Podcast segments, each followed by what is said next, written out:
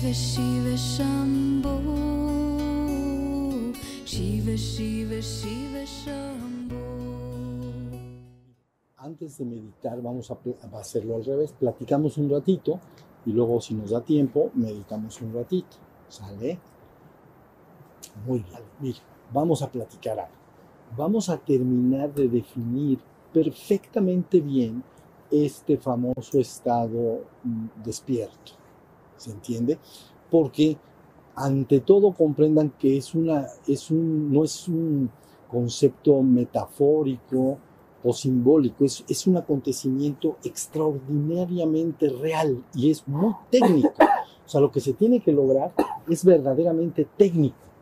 Y todo lo tienen que tener claro para que lo vayan ensayando y logrando consumar bien a bien. Ahí vamos. O sea, se están cada vez dando cuenta más y más de lo que se trata. Pero miren, voy a tratarlo de no, no tratarlo, voy a explicarlo de manera sencilla, pero desde el punto de vista hindú hinduista, budista y cristiano.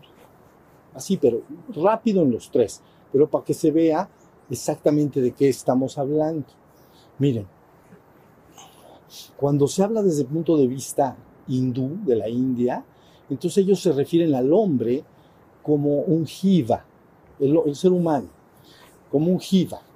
Jiva es una palabra que en español quiere decir el viviente, el que vive, el que vive y respira, un ser humano.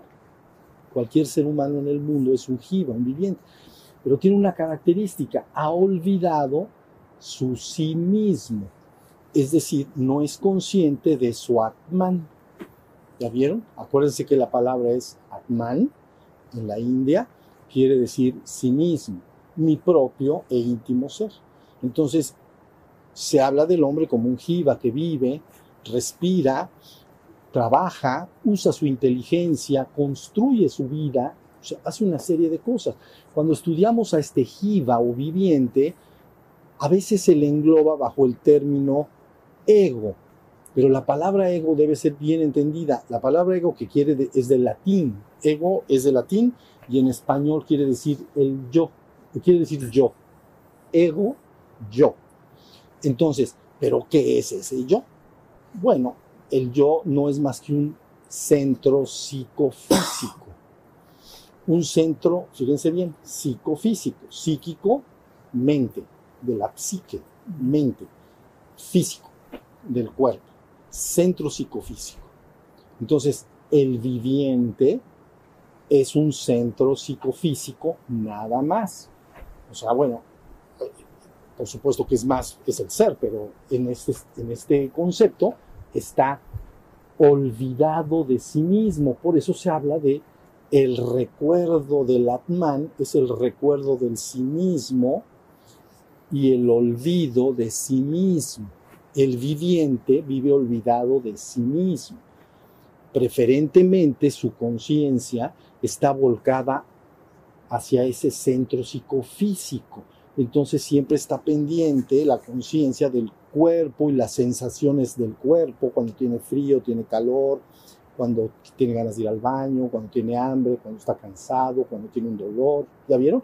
Siempre está consciente de lo que le pasa al cuerpo todo el tiempo. Bueno, ¿por qué? Porque el cuerpo te lo, te lo está alumbrando. Hace frío, pues entonces la conciencia se entera a través del cuerpo. ¿Ya vieron? Y luego también esa conciencia está dándose cuenta de todo un mundo mental, de emociones, estados de ánimo, esos pensamientos, ¿ya vieron? Todo lo que la persona piensa.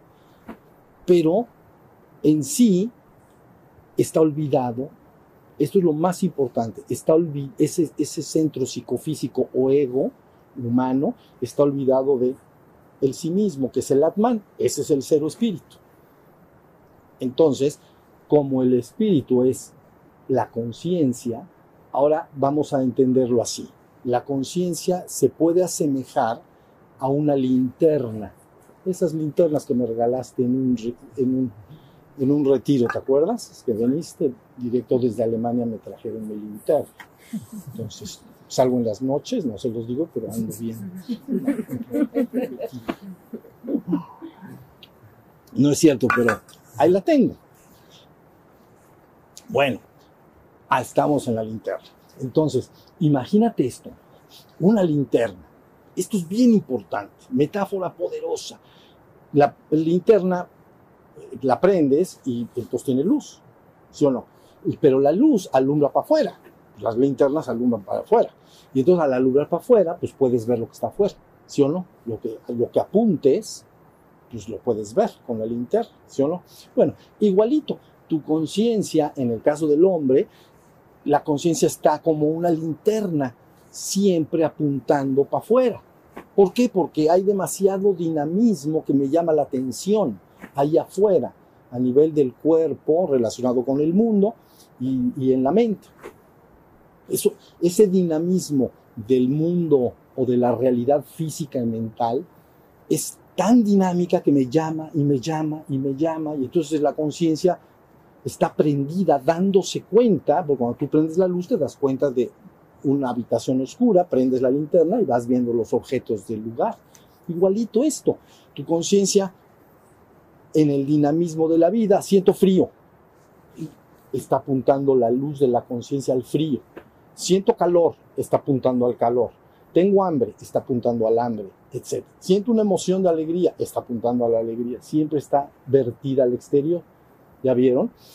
Y, entonces la conciencia solo está, se da cuenta de lo que es el ego, porque el ego es un centro psicofísico. Hasta ahí está. Pero en ese estado se ha olvidado de sí mismo. No estoy olvidado de mí mismo. Ahorita van a entender lo que esto quiere decir.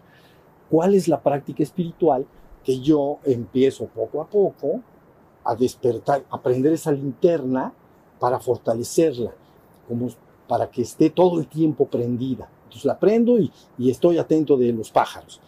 La prendo y estoy atento del cuerpo la prendo y estoy atento de las emociones y siempre estoy buscando que la, que la linterna se quede prendida.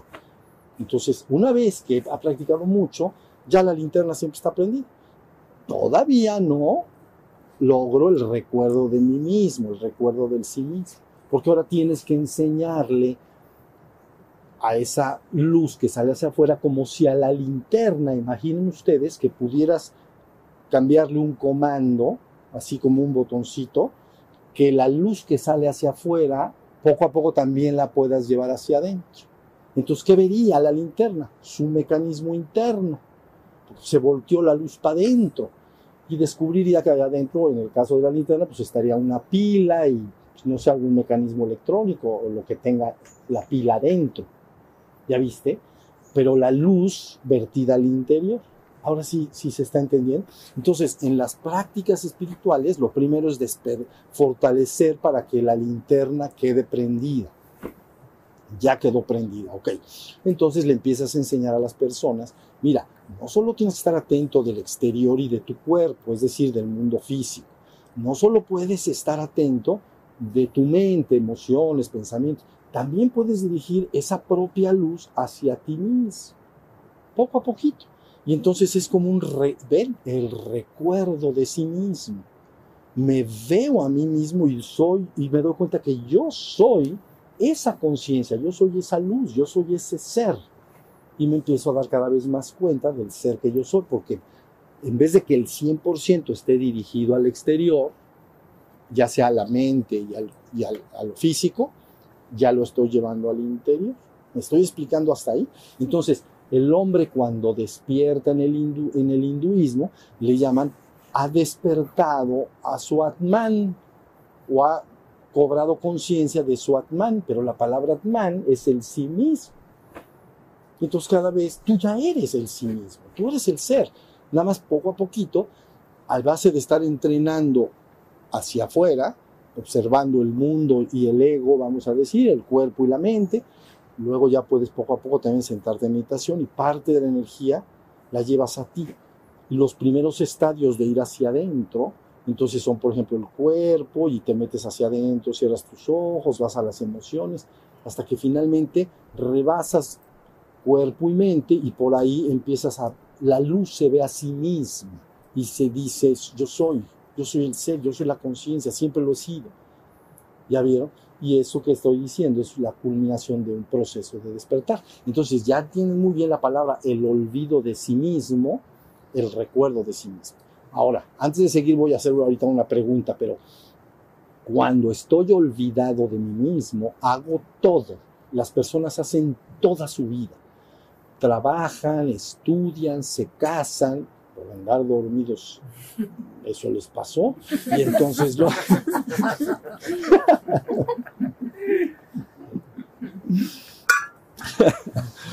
Ven cómo suceden las cosas. Luego es que no me di cuenta, pues como no. Bueno, entonces te das cuenta de que estamos. ah, bueno, ah, el hombre dormido, olvidado de sí mismo, se da cuenta de todo. Digo, perdón, no se da cuenta de nada, hace todo. Cría hijos, estudia, trabaja, realiza sus sueños, hacemos luego civilización en conjunto, nos unimos los hombres, somos poderosos, los hombres juntos son poderosos cuando tienen un solo espíritu y objetivo, logran grandes cosas, ¿entienden? Se crean grandes civilizaciones cuando hay un espíritu poderoso guiando una visión determinada, ¿entiendes? Es poderoso, se crean realidades poderosas. Bueno, pero en ese estado no me doy cuenta de mi propio ser. El contrario es que cada vez me doy cuenta más de mi propio ser. Y cada vez me doy cuenta, yo soy el ser, yo soy la conciencia, yo soy, yo soy, hasta que va cristalizando esa idea. Ahora, tú tienes que entenderlo y vivirlo en tu vida cotidiana. Quiero saber si ustedes han vivido esos dos estados. La vida ordinaria en la que me he olvidado de mí mismo y de repente el momento en que digo, ay, estaba yo distraído, me fui, eh, ya estoy otra vez en el presente, ya estoy consciente. A ver, levanten su mano si alguien ha vivido esa diferencia. Esto es éxito absoluto.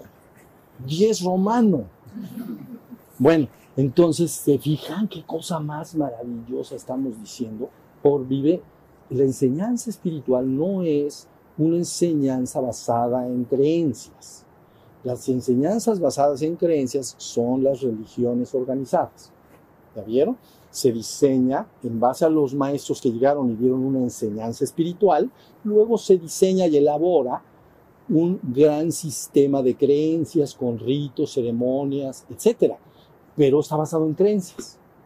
El trabajo espiritual no está diseñado para que lo creas, está diseñado para que lo vivas.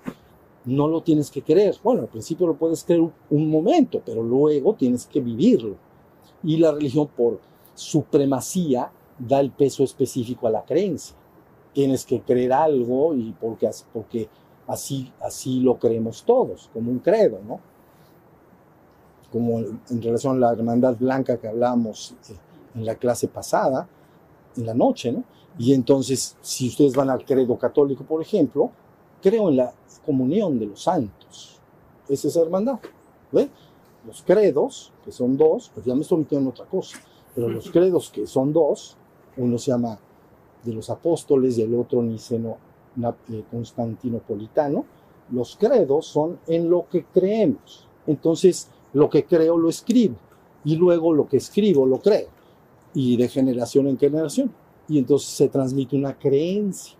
Y dentro de esas creencias está, creo en la comunión de los santos, en el perdón de los pecados, en la resurrección de los muertos, que ahorita vamos a hablar de eso y en la vida del mundo futuro o en la vida eterna. Así sea, ¿ya vieron? Entonces, pero bueno, para que entiendan dónde está la hermandad blanca en la religión que se conoce más aquí en México, la comunión de los santos. Bueno, pero ¿dónde estábamos? Ah, la enseñanza entonces no está destinada para que ustedes la crean, está destinada para que la vivas. Y a la hora de vivir, si tú levantaron la mano todos, o prácticamente todos, si ustedes por vivencia sabes lo que es ya estar, estar en el jiva o estar en el atman, en el sí mismo, ya sabes a dónde tienes que llegar. ¿Ya vieron? Entonces ya, ahora lo que tienes que hacer es cómo le hice para empezar a vivir eso. Y entonces, bueno, pues que, pues que si, pues lo que te dijeron, a estar atento de los pájaros y, todo, para seguir consolidando ese estado. Y cuando te quedes dormido, lo sabrás. No lo sabrás cuando te quedes dormido. porque te quedarás dormido y empezarás a hacer tu vida. Pero puede pasar una hora, dos horas, seis horas, un día, o dos meses, o un año, y de repente, ¡ah! Me quedé dormido un año. Entonces regresas acá y te digo, tienes que aplicarte. Tienes que aplicarte con serenidad y consistencia, porque si no, no vamos a llegar a ningún lado. Si cada año te despiertas cinco minutos, entonces, ¿qué va a ser de nosotros? Bueno, ustedes vívanlo, esfuércense hasta el máximo. Aquí, lógicamente, y luego en su vida diaria, me quedé dormido, me olvidé. Me, llámenle, me fui a la mente mariposa, me distraje, me fui. La gente dice me fui, pero en el fui hice un chorro de cosas. Y a lo mejor las estuve trabajando. Y de repente eh, me, me, doy cuenta de que estaba yo desatento, me doy cuenta de que, de que no estaba yo consciente de mi ser, de que no estaba esa conciencia, esa presencia. Y entonces digo, ¡Ah! ya, ya desperté, ya estoy consciente otra vez. ¿Ya vieron? Entonces ya, ahora sí, sin creencias, ya sabes lo que es estar despierto, ya sabes lo que es estar dormido. Y entonces ahí viene ya todo el, todo el trabajo que ya está involucrado en el despertar, todas las prácticas técnicas energéticas y de meditación, etc. Pero ya sabes por vivencia personal a dónde tienes que llegar. Ahora sí, entonces el olvido de sí mismo, el recuerdo de sí mismo, el, el, el olvido le llaman jiva, el viviente, vive, pero no es consciente de que vive. Hace cosas, pero no es consciente de que las hace. Y luego, entonces, el, ser que el sí mismo, ese sí es la conciencia. El, olvido de sí mismo, el recuerdo de sí mismo. ¿Ya vieron? Último detalle en relación a la palabra recuerdo. No es el recuerdo de la mente. No es de que yo me acuerdo que mi nombre es fulanito de tal y que si pertenezco a tal familia o que soy mexicano o soy de otro lugar o no, no, no. Estamos hablando de un recuerdo de la mente, es un recuerdo del ser que yo ya soy y que no estuve pendiente de él y me quedé dormido. estamos que ya los que tienen agarrado, creo que todos levantaron casi la mano acá, entonces eso es extraordinario. Bueno, hinduismo ya se entendió, el atman, el sí mismo, el olvido contra el recuerdo. Luego, si pasas al budismo, entonces en el budismo se utilizan dos palabras, dormido y despierto. Y ustedes dicen, ¿por qué se utilizan esas dos palabras? Bueno, porque en el budismo, cuando Buda empezó a entregar la palabra, entonces en la India acostumbran decir quién eres o cuál es tu nombre, porque el nombre que, mar, que digas eh, va, a explicar quién eres. ¿Entienden? Entonces, porque ese es el, Buda se llamaba Siddhartha Gautama, ¿sí me entienden? Siddhartha Gautama es un nombre, como Juan Pérez, pero Siddhartha Gautama. Pero resulta que cuando le preguntan tú quién eres, entonces dicen yo soy Buda. Yo soy Buda. Entonces Buda es una palabra que quiere decir español, digo, perdón, despierto. En español quiere decir despierto como si alguien te lo encuentres en la calle y dices, ¿tú cómo te llamas? Y dice, yo soy, mi nombre es Despierto. Y dices, ese nombrecito que te pusiste. Me, ahí tienen la cosa. Luego no está buenísimo. Entonces, lógicamente, alguien que te dice mi nombre es despierto, yo soy el despierto, está implicando que tiene que haber dormido, porque si todos están despiertos, ¿para qué dices que eres el despierto? Todos son despiertos, ¿no? Estás implicando una dualidad. Y entonces él dice, pero bueno, no, no, no, la verdad yo vengo como un médico, un hombre medicina, ¿entienden? A darles una medicina para liberarlos del sufrimiento. Y sabemos muy bien que el no dijo, no dijo de para liberarlos del dolor, porque entonces sería un hombre medicina para sanar el cuerpo. ¿no? Tengo reumas, vas con un hombre medicina y pues te da unas pastillas pues, para las articulaciones. Él no dijo, vengo a quitarte el dolor, dijo, vengo a liberarlos del sufrimiento. Soy, un, soy como un médico que traigo una medicina para ustedes, para liberarlos del sufrimiento. Ah, y entonces la palabra sufrimiento, ah, el sufrimiento es en la mente. ¿Ya vieron? Los hombres que llamamos médicos normalmente trabajan en el cuerpo. actualmente los que trabajan en la psique se llaman psicólogos, psiquiatras, ¿no? ¿Ya vieron? Son dos, dos posiciones. Uno se va a lo físico y el otro se va a lo mental. Entonces, él está diciendo, vengo a liberar al hombre del sufrimiento. Inmediatamente está diciendo algo increíble. El hombre sufre porque está dentro del reino de la mente y en sus sueños, a veces, a veces, tiene eh, alegrías y a veces tristezas, a veces gracias y a veces desgracias. Entonces, ¿ven? Hay un sufrimiento en la psique. A veces estoy inquieto, a veces tengo miedo, en fin. Entonces, él, él, marcó dormido y despierto, con, e, nada más con esa palabra. Y luego entonces dice, bueno, y entonces si me de, si estás dormido, dice, bueno, es que si estás dormido vives en samsara. Dice, ¿qué viene siendo esa palabra? Bueno, samsara, ciclo de los renacimientos continuos. No puedes salir del nivel humano, ¿no?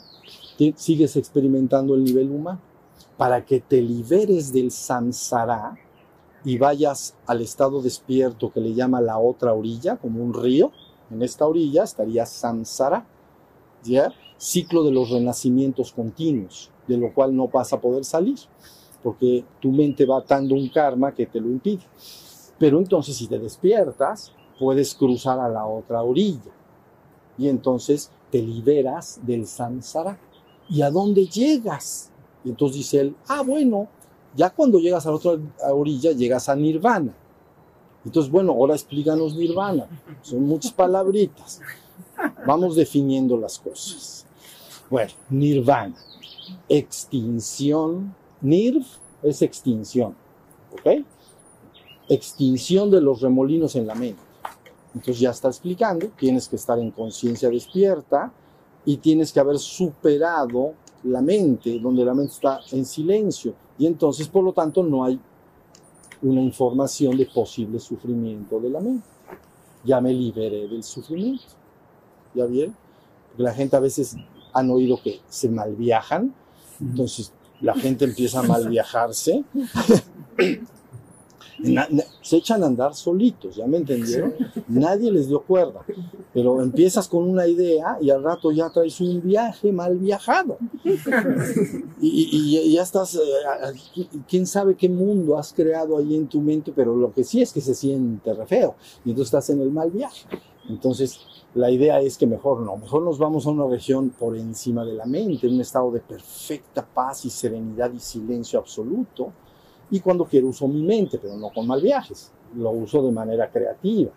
Uso mi mente para crear mi realidad de una manera acertada. Pero mi lugar de residencia, donde resido, no, yo me por, yo por arriba. ¿Ya vieron? ¿Qué prefieres estar? ¿En un mar picado todo el día o mejor sobre las piedritas? Entonces estoy sobre las piedritas, porque si no, hasta el vómito me va a dar de estar en el mar picado. Mejor me subo y cuando quiero puedo usar mi mente. ¿Sí se está entendiendo? Entonces él termina diciendo dormidos en el budismo, dormido y despierto por lo que le estoy diciendo, por el nombre que él ha adoptado para sí mismo. Y luego, las dos palabras nada más, samsara, ciclo de los renacimientos, y nirvana. Entonces él dice, es como un río, estás de este lado, y tienes que ir a la otra orilla. Entonces, en la medida que te empiezas a despertar, que es lo que estamos viendo ahora, ¿no? Estar cada vez más atento, más atento, menos dormido, y me despierto y me duermo y me despierto y me duermo, pero cada vez me despierto más y cada vez más y, me vuelvo a quedar dormido, pero vuelvo a seguir despierto, voy cruzando a la otra orilla. Hay varios niveles que están definidos, de los cuales no vamos a hablar ahorita, pero se definen varios niveles hasta que llego a la otra orilla y ya estoy despierto. He llegado a un nirvana porque ahora está ya el sí mismo completamente entronado, es mi lugar de residencia, es donde estoy siempre, y mi mente es una herramienta útil, pues la puedo usar cuando quiera, y puedo ser creativo, puedo platicar con la gente, puedo usar mi mente de la manera que quiera, pero cuando no la quiero usar, entonces me voy a ese nirvana. ¿Ya vieron qué bonito está la cosa? Buenísimo, esto es buenísimo. Si se está extendiendo hasta ahí, está claro, ¿verdad? Bueno, entonces ya tenemos al budismo. Luego el cristianismo tiene un origen mitológico inicial, que es el mito de Adán y Eva, ¿comprenden? Entonces en la, terminología cristiana, entonces y todas las ramificaciones posteriores utilizan el término muerto y resurrección de los muertos. Entonces, la idea central, como está basada en esta mitología hebrea, digamos, de Medio Oriente, entonces el mito decía, es un mito, es un cuento. Si tú te comes esta manzana, le das una mordida, entonces morirás sin remedio. Es, es una mitología, pero no le dio una mordida, se acabó toda la manzana. Eso es lo que hizo Adán. Ven que aprietos nos metió. Entonces, entonces se hizo así, pero todo nada más, nada más dejó la, ya sabes, la tirita esta. Y entonces así, así le hizo, así le hizo, la verdad, así le hizo. Y entonces ya se murió porque le dijeron que se iba a morir. Dice, no, pero no, pero no me morí. Es, para arriba y para abajo. Ah, eres de los vivientes, pero no estás consciente de tu verdadero ser. Vivías en un paraíso del ser. Pero ahora sí te desbarrancaste que da gusto. Entonces, se dice, entonces ya, te, ya, ya ni modo. Ya ni modo. Ya moriste. Entonces Pablo, Pablo de Tarso, ¿no? San Pablo, pues, que no, no fue discípulo directo de Jesús y mataba a todos los cristianos. Pero bueno, ese después es importante, es el creador del cristianismo. ¿no? Entonces Pablo dice, así como por un hombre todos morimos, la humanidad murió, porque es el padre de todos en la mitología, ¿no? Así como por un hombre todos morimos, así por un hombre todos seremos redimidos o resucitados. Entonces ya se utiliza el término muerto, es, es metafórico, ahí sí es metafórico, ¿no? Muerto y resurrección de los muertos. Entonces por eso el credo, en base a todo, porque la, la palabra que se da es una palabra netamente espiritual, pero luego la toman lo que podríamos entender como filósofos para elaborarla de manera filosófica y entonces ya se complica la cosa y se hacen, se elabora de una manera que falla bastante, ¿no? Pero en el credo que quedó rescatado, fíjense otra vez las últimas palabras. Creo en la comunión de los santos, en el perdón de los pecados, en la resurrección de los muertos y en la vida futura, así sea. ¿Ya viste? Y en el otro, en el otro dice, creo en la no dice la sí, creo en la resurrección de la carne y en la vida eterna. Me parece que el apostólico dice, fíjate, resurrección de la carne y en la vida eterna. Entonces ahí está implicando un conocimiento profundísimo. Está implicando que el cuerpo físico puede ser restituido, puede ser impregnado con ciertos fuegos, que se llama la infusión del fuego del Espíritu Santo, ¿ven? La, infusión del Espíritu, y puede despertar en la persona un proceso de ascensión corporal. Entonces está diciendo, creo en la resurrección de la carne. El otro dice con la resurrección de los muertos. Entonces, la- con la mitología que les estoy explicando. ¿Ya vieron? De Adán. Pero en este caso, en este caso está diciendo algo profundísimo. Creo en la resurrección de la carne. ¿Cómo es eso? Ah, es que puede un fuego viviente, que le llaman el fuego del espíritu, entrar dentro de la persona y literalmente transmutarlo. Sería equivalente, para que ustedes lo entiendan, como meter en un hielo, fíjense bien, un, fuego viviente, calor. Pues inmediatamente ese hielo se, deshace y se hace agua y luego le sigues metiendo fuego y se hace gas. Lo has transmutado, ¿ya viste? Entonces, por eso se ascienden los cuerpos y queda lo que se llama un cuerpo glorificado. ¿Ya? Entonces, más o menos es la idea de, también de la hermandad y de todo lo que estamos hablando. Pero bueno, ahí tienen ya en tres tradiciones importantísimas, lógicamente, hinduismo, budismo y luego el cristianismo, cómo se utiliza siempre el mismo mecanismo. Y de, pero, pero lo importante aquí es entender exactamente cuál es, qué tengo que hacer para lograr ese, ese, esa toma de conciencia, ese despertar. Ya si quedas bien despierto, todavía quieres más, pues la gente ya cuando, ya sabes, ya le gustó la cosa, entonces ya se empezó a despertar y yo me voy aquí para arriba. Entonces se le enseñan alguna activación suave y dulcemente de los fuegos para lograr la resurrección de la carne. ¿Ya vieron? Si la resurrección de la carne se hace de una manera completa y total, desaparecería de la vista de la persona. Ese cuerpo desaparecería, ha sido se llama asunción, se ha ascendido. ¿Ya vieron? Entonces, en el cristianismo se conoce muy bien por la ascensión de, de Jesús, ¿no? En, en, este, en, la colina de Betania. Y en el Antiguo Testamento, pues está este, Elías, ¿no? Desciende el carro de fuego, el Merkabah, y entonces dice, te ibas quedando, pero hoy no. Y entonces, ven, y le dijo a Eliseo, Eliseo quería subirse, quería todo no, tú no, todavía no puedes. en el próximo camión me alcanzas. Yo ya me voy.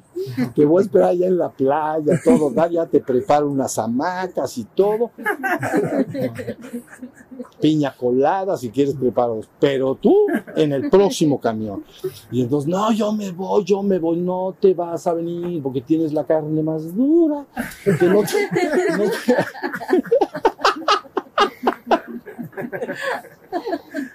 Qué cosas hay que decir, ¿verdad? Pero es esa verdad, yo les digo verdad, no les digo mentiras. Entonces, pues, ¿y qué pasó? Yo voy, yo voy. Y el otro, bueno, pues sígueme, pero no vas a ir. No vas a ir. Ya te lo estoy diciendo. Sí, que yo me voy contigo. Es, es que es un mercado de un pasajero. No vas a, no te, no hay para ti. Te espero donde te dije, ahí en la playita. Entonces, Finalmente, pues sí, baja el mercaballo, el otro se enchila de que se queda ahí, se rompe las ropas y dice, ya se me fue mi maestro, ¿ya vieron? Pues hubieras hecho tus prácticas antes, ¿verdad? Entonces, ahí tienen la profundidad de la enseñanza y hasta dónde llega. ¿Ya viste? Es profundísimo porque entiéndase bien que lo que tú llamas tu cuerpo no es más que energía, si ustedes quieren llamar condensada, o de alguna manera, vamos a llamar, se oye más raro, como gelatina, cuajado. Entonces estás cuajado.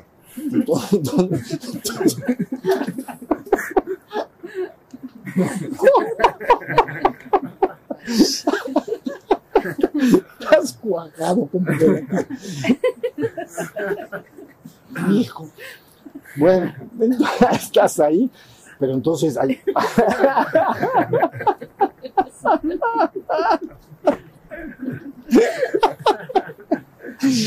Ahora sí que cómo descuajamos a este. Esa es la duda, ¿me entiendes? Pero hay para todo, hay para todo. Nosotros sabemos bien lo que hacemos. No vayan a pensar que nada más andamos jugando y como que creemos lo que sabemos. Sabemos lo que sabemos. Yo se los garantizo. Entonces, bueno, la idea es, ahí tienen la profundidad. Entonces, por eso una mañana les dije, necesita el hombre que quiere ser, despertar espiritualmente o quiere ser ascendido, requiere ciertas cosas. Necesita despertar y necesita que sus cuerpos sean impactados con los fuegos para que el fuego pueda ser transmutado. ¿Ya viste? Y de la misma manera que un hielo lo dejas de ver si se si le metes el fuego y se transforma en agua, lo empezarías a ver ya muy transparente, ¿no? Pero si le metes más fuego, se te hace aire y entonces el conocimiento de la ascensión ha estado con la humanidad desde siempre. Es un conocimiento bien forma. Entonces esa parte que está condensada simplemente se descompacta y se convierte en un hermoso y radiante cuerpo de luz. También como un sol destellante. Y hay de diferentes niveles. ¿Ya vieron? Un cuerpo recién ascendido, nada más glorificado, se parecería mucho al, a los que están viendo ahorita. Pero si asciende más y más, se va transformando en lo que sería una llama, una, llama de una vela, se empieza a ser ya muy energético, de multicolores, ¿no? Y si se hace más, empieza a ser radioactivo, así como un sol destellante. Y si se hace más, se mete en todo. ¿Ya viste? Entonces, bueno, ese es, ese es nuestro caminar de regreso a casa, vidas mías. Entonces, hay que dar, ¿entienden? Hay que, hay que comprometerse, hay que saber que esto eh, es un conocimiento más profundo de lo que puedes imaginar. Entonces, hay que estar bien alegres y agradecidos si se, si se tiene ese regalo, ¿no? Y si te dan un regalo que es un tesoro, pues atesóralo, cuídalo y verdaderamente apodérate de él, ¿entiendes? Es imprudente no hacerlo. Entonces, porque no nada más es cruel si se te dice algo como lo que estoy diciendo y no se te dice cómo hacerlo. Entonces dices, ching, está peor, está como el pobre de Eliseo. Ya pues ahí se quedó el pobre. El otro en la playa, como te platiqué, y el otro ahí en la arena, en la tierra, ahí en el desierto. Es un calor, pero el otro acostadito, a todo dar, en su tumbona, como estos que están acá. Pero bueno, se, es cruel a alguien decirle algo como lo que estoy diciendo y no poner en sus medios la forma para poco a poquito. Esto no es de que en un instante se vaya manifestando y realizando todo esto, ¿sale? Entonces, bueno, esa es la bendición de la enseñanza espiritual que está entregada a los seres humanos desde siempre. Ningún ser humano fue, ni será, ni es, ni será abandonado jamás. Siempre se respeta algo que se llama, mm, si lo habláramos en términos legales, el derecho a la información libre. ¿Ya viste?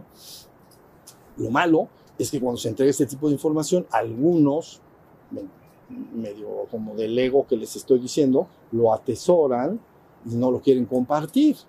Entonces, tenemos que venir y decir, no, derecho a la información libre. Nadie tiene por qué atesorar un conocimiento así de manera personal, porque da mucho poder. Y, mucho poder a la persona y en relación a las poblaciones. ¿Ya lo entendiste? Entonces, bueno, si fuera yo abogado, diría, hay derecho de información libre. También hay derecho de abundancia física y espiritual para todos los seres humanos, pero ahorita esa no es una realidad. ¿Ya vieron? Pero bueno, esa es otra historia. Ahorita el sistema está hecho de una manera que priva a todos los seres humanos de una abundancia física suficiente para tener una hermosa experiencia en el mundo. Y por lo tanto, que no solo tengan una hermosa experiencia en el mundo, sino que también tengan una posibilidad de avanzar en su trabajo espiritual. Diríamos que queda muy gran parte de la humanidad, no todos, yo lo entiendo, pero muy esclavizada con la supervivencia, el trabajo, entonces no sobra tiempo para dedicarse a todo este conocimiento maravilloso. ¿Ya vieron? Entonces, si fuera abogado, hay, debe haber el derecho a la abundancia física y espiritual para todos y cada uno de los seres humanos. Entonces, en el cambio que vendrá en el futuro y que estamos comprometidos en que suceda, se tienen que implementar, se tiene que desmontar una realidad bastante injusta en muchos niveles uh -huh. y se tendría que implementar otra realidad en la que ya todos los seres humanos dispusieran de todo esto de manera abundante. ¿Ya vieron? Era el plan original. ¿Ya vieron? Pero, y con esto termino, si ahorita llega alguien, ¿no? Nos viene, nos regala aquí una canasta con, ¿cuántos somos? 15 o 20, eh, 20 15 gentes acá y ponen 15 manzanas. Pues ahí todos podemos comer manzanas. Pero ¿qué tal si digo, para acá las 15? Ahora, ahora no les doy. Entonces, ¿ya vieron? Se pone re fea la cosa. Entonces ya quieres tanto, te doy una rebanadita, pero, pero tienes que trabajar, tienes que hacer varias cosas que sería para todos. Pero bueno, ese es, me metí en otra cosa, disculpen, pero bueno, es importante. Lo que estoy diciendo es importante. ¿Sale? Entonces, vamos a cerrar cinco minutos nuestros ojos y vamos a poner fin a nuestra, a, nuestra plática de, de hoy.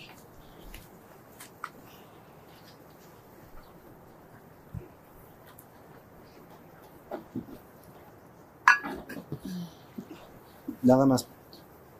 Ahora lo que van a sentir, nada más quiero que hagan un ejercicio muy sencillo. Van a sentir como si arriba y afuera de sus cabezas hubiera una luz imaginaria, si pueden imaginarla, y si no sentida. Algo así como una pelota de básquetbol, vamos a decir, y un, metro o dos arriba de la cabeza. Y entonces luego, van ya que ubiquen esa pelota, es de luz, es como un sol, pues, vamos a sentir que nos baña así hermosa y suavemente a todos, ¿ven? Que, que baja y desciende y nos penetra y nos rodea y nos penetra completamente, ¿sale? Eso es todo lo que necesitamos hacer, para que sepan que ya estamos esperando que todo esto avance. Entonces, a ver, cierren sus ojos. Y todos solitos. Esto sí lo van a hacer completamente solitos. focalizan su sol espiritual arriba fuera de la cabeza y sienten cómo desciende, los penetra y rodea, los envuelve en pura y cristalina luz viviente.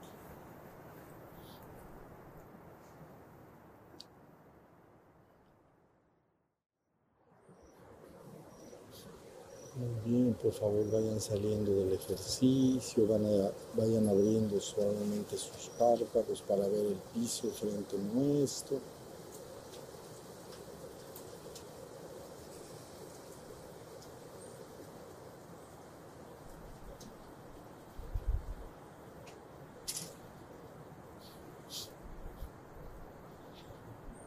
Muy bien, muy bien. Listo. Ahora no nos vamos a estirar, por favor. Nada más vamos a levantar las manos para despedirnos un ratito.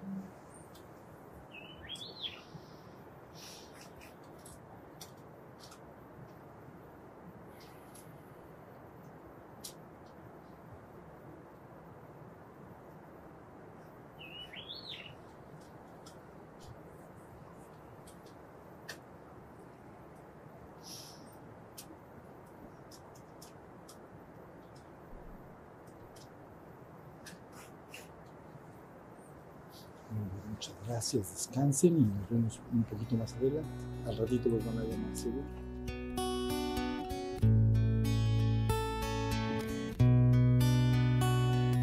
Shiva Shiva Shiva Shambho Shiva Shiva Shiva Shambho